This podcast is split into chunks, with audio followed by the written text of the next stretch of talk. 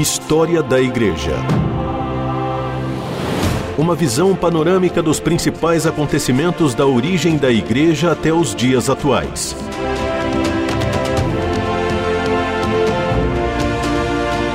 Apresentação do pastor e historiador Marcelo Santos. Olá, querido ouvinte da RTM, que alegria estar mais uma vez com você aqui nesse espaço onde nós conversamos e aprendemos sempre um pouco mais a respeito da história da igreja. E para nós é muito importante ouvir a sua opinião, a sua sugestão e a sua crítica. Então, entre em contato conosco pelas nossas redes sociais, pelo nosso WhatsApp, por e-mail. Vai ser um prazer ouvir você, poder, quem sabe, responder aí uma dúvida, ajudar você a conhecer um pouco mais da história da igreja. Nós estamos conversando sobre essa história no momento da sua expansão, né? Logo após aí é, o seu surgimento, a primeira comunidade que está ali em Jerusalém se estabelecendo, registrada em Atos capítulo 2, a gente nota ao longo do livro de Atos dos Apóstolos que essa igreja vai crescer muito e ela vai se expandir rapidamente. E tem alguns fatores que vão contribuir para isso. Por exemplo, a unidade mediterrânea, ou seja, a unidade cultural da língua, da cultura, que havia por conta do domínio do Império Romano, isso vai facilitar a circulação né, de mercadorias, vai facilitar a circulação de pessoas e, obviamente, vai facilitar a circulação da pregação do evangelho. Né? O cristianismo rapidamente vai ultrapassar os limites ali da região da Palestina e vai atingir todo o Império Romano.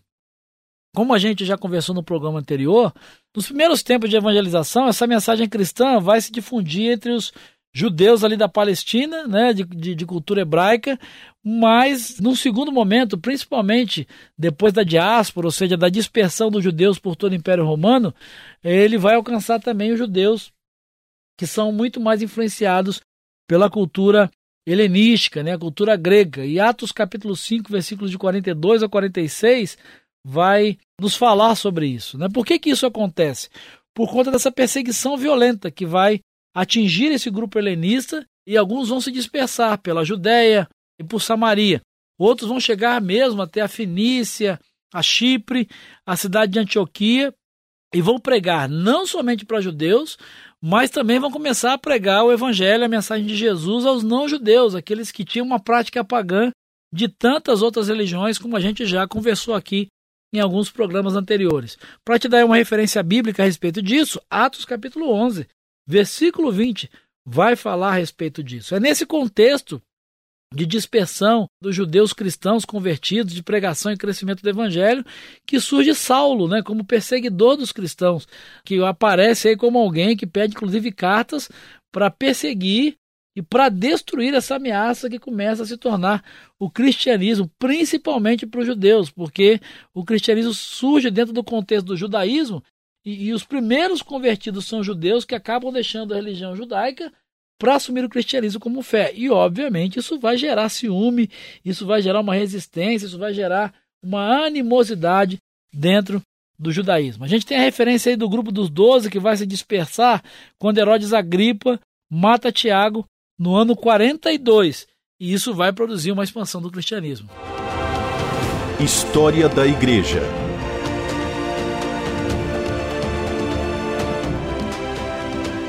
A gente chega então por volta do ano 66, quando várias perturbações políticas vão acabar eclodindo numa revolta. Né? Parece que antes disso, uma pequena comunidade cristã tinha se refugiado ali na, na região da Decápole. A importância dessa diáspora judaica, dessa dispersão judaica para a fé cristã, está no fato de que a sinagoga vai ser o ponto de partida para a primeira evangelização. E aí você diz, como assim? Qual é o papel da sinagoga nesse processo? Havia uma prática muito comum na sinagoga que era o fato de o judeu em viagem ser convidado para ler um texto sagrado, um texto das Escrituras e explicar esse texto. Nesse contexto, então, o, o judeu de passagem lia o texto e quando ele explicava esse texto, ele aplicava isso à pregação do evangelho. É, é importante talvez lembrar, e você deve se recordar, do fato de que o próprio Jesus vai se utilizar isso. Né? Quando ele está é, em uma sinagoga, ele é convidado a ler um texto, ele lê o texto lá do profeta Isaías, o Espírito do Senhor Deus está sobre mim, porque o Senhor me ungiu. E no final ele é convidado a explicar como judeu que era. você deve se lembrar da explicação que Jesus dá, né? Isso que vocês estão ouvindo, que vocês acabaram de ouvir, se cumpre em mim. Obviamente, isso gera uma animosidade muito grande dentro dos judeus, mas vai provocar também a conversão de muitos judeus que estavam ali, principalmente aqueles que são conhecidos como os tementes a Deus. Quem são os tementes a Deus? Os tementes a Deus são convertidos ao judaísmo que não querem se submeter aos rituais do judaísmo, principalmente a circuncisão. E aí, quando vem o cristianismo dizendo que a circuncisão não acontece na carne, mas no coração, que o batismo, né, ele é a verdadeira circuncisão, esses tementes a Deus, que são convertidos ao judaísmo, mas que têm dificuldades com os rituais judaicos, acabam entendendo que o cristianismo lhe traz o verdadeiro evangelho, que o cristianismo lhe traz a mensagem que eles tanto almejavam e procuravam. Obviamente, isso vai provocar hostilidade por parte dos judeus e vai fazer com que, inclusive, os judeus tenham a convicção de que a mensagem do evangelho, ou pelo menos parte dos judeus, tenham convicção de que a mensagem do evangelho precisa ser pregada também aos pagãos. É nesse contexto, então, que surge o zelo missionário do apóstolo Paulo, que vai ter um papel muito importante nesse processo de expansão do cristianismo.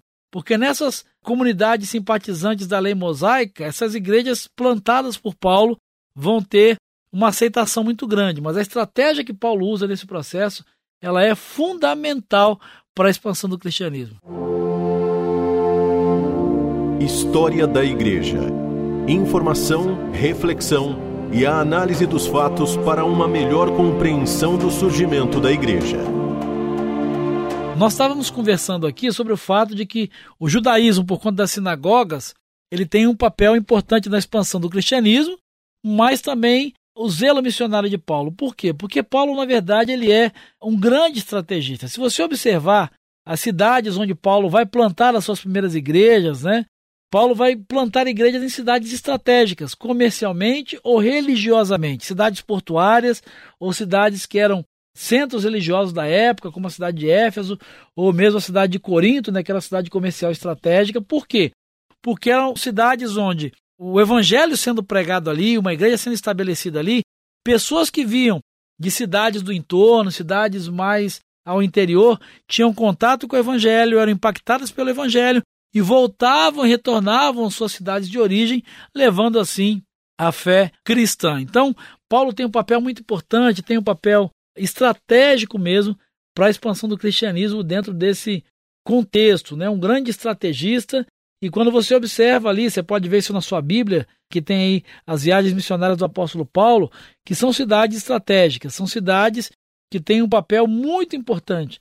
Né? E a gente vê a ação do Espírito Santo, a ação de Deus, usando homens com as suas características, com seu conhecimento e com a sua formação. Para que você tenha uma ideia do crescimento do cristianismo nessa época, do ano 30, que é a data mais provável da morte de Cristo, até o ano 313, que é quando acabam as perseguições aos cristãos por parte do Império Romano, né, e o início da aliança entre a igreja e o império, esse período aí ele vai, vai ter um crescimento espantoso do cristianismo, mesmo com contexto adverso, que a gente vai conversar nos próximos programas, que são as perseguições.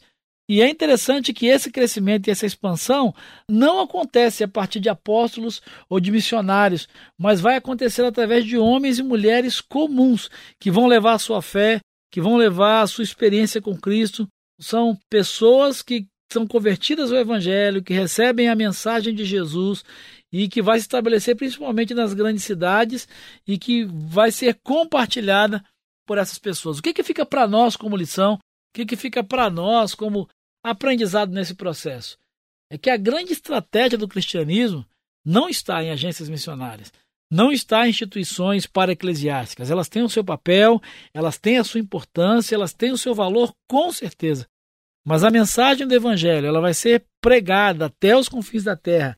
E o Evangelho do Reino vai ser pregado em toda a terra, como disse Jesus, quando cada cristão, quando cada homem, quando cada mulher, quando cada jovem, quando cada adolescente, quando cada criança assumir o seu papel como agente da missão do Evangelho, pregar esse Evangelho na sua faculdade, no seu ambiente de trabalho, na sua família, no contexto onde está inserido. Foi isso que aconteceu aqui nesse primeiro momento. Foi o período até hoje onde o cristianismo mais cresceu. Até os dias atuais, obviamente, de uma maneira proporcional. Por quê? Porque esses homens e mulheres comuns entenderam sua missão, entenderam o seu papel de pregar, de ensinar e de batizar até os confins da terra. Quando a igreja de Jesus hoje entender esse papel, quando eu e você, como membros do corpo de Cristo, entendemos esse papel, não tenha dúvida, o evangelho do reino será pregado até os confins da terra. A gente conversa no próximo programa. Eu quero encontrar você até lá para conhecer um pouco mais dessa bela história da igreja. Um grande abraço, até lá, que Jesus te abençoe. História da Igreja uma visão panorâmica dos principais acontecimentos da origem da igreja até os dias atuais. Produção e apresentação: Pastor Marcelo Santos.